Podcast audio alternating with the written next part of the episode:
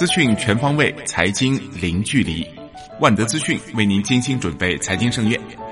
今天是二零一七年十一月十二日，星期日。欢迎收听今天的陆家嘴财经早餐。宏观方面，商务部部长钟山与智利外交部长埃拉尔多穆尼奥斯十一月十一日分别代表两国政府正式签署自贸区升级谈判成果文件。这是我国继中国东盟自贸区升级后达成的第二个自贸区升级协定，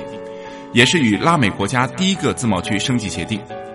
这使中智自贸协定成为迄今我国货物贸易开放水平最高的自贸协定。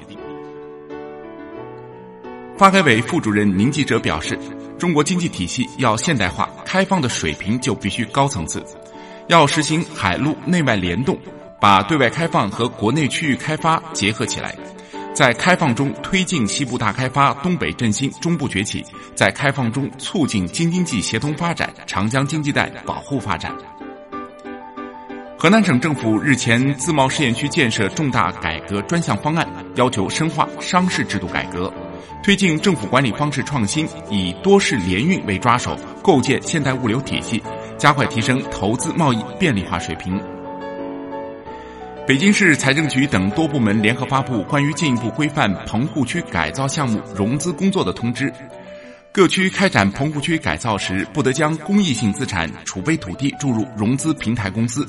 不得承诺将储备土地预期出让收入作为融资平台公司偿债资金来源。国内股市方面，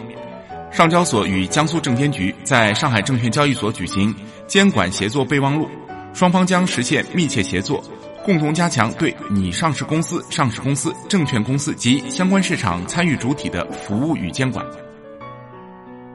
近一周，机构合计调研一百七十九家上市公司，其中机构调研频次最高的当属比亚迪，共计七次；格林美、潍柴动力、苏宁云商等各有三次以上调研记录。三季报过后，A 股市场增持案例纷涌，仅本周五天时间就有超过三十家公司获得股东增持，其中不乏大手笔者。贾跃亭投资的美国电动车创业公司法乐蒂未来宣布解雇公司 CFO 和 CTO。金融方面，据一财消息，今年前三季度多家大行已经把全年的新增额度投放完毕，四季度还稍微提高了额度。广东监管部门人士透露，十月以来，广州地区信贷额度特别紧，个别银行甚至出现了停贷。楼市方面。土地市场再掀整顿风暴，国土资源部日前部署开展了住宅用地出让合同执行情况检查，检查范围包括七十个大中城市和热点城市苏州市。据《二十一世纪经济报道》，近期有关房企股权出让信息密集发布，进入十一月以来，已交易的地产类项目股权金额已经超过五百亿，多数项目处于亏损或高负债状态。产业方面，二零一七绿色低碳投资研讨会及北京环交所中美绿色低碳基金签约仪式在北京举行。该基金即将在雄安新区落户，规模约百亿元。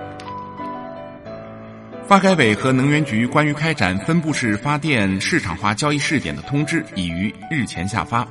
根据规划，明年二月第一批试点地区启动交易，明年年中前总结评估试点工作，并实时进行推广。海南省矿产资源总体规划（二零一六至二零二零年）已经国土资源部批准实施。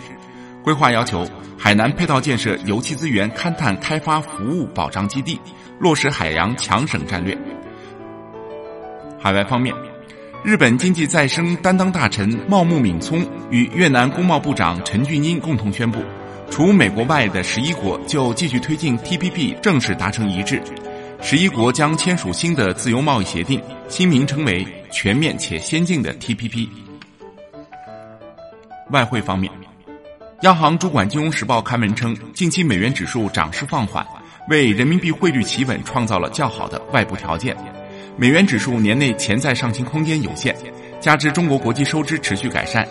预计后续人民币对美元汇率将延续双向波动、整体稳定的运行格局。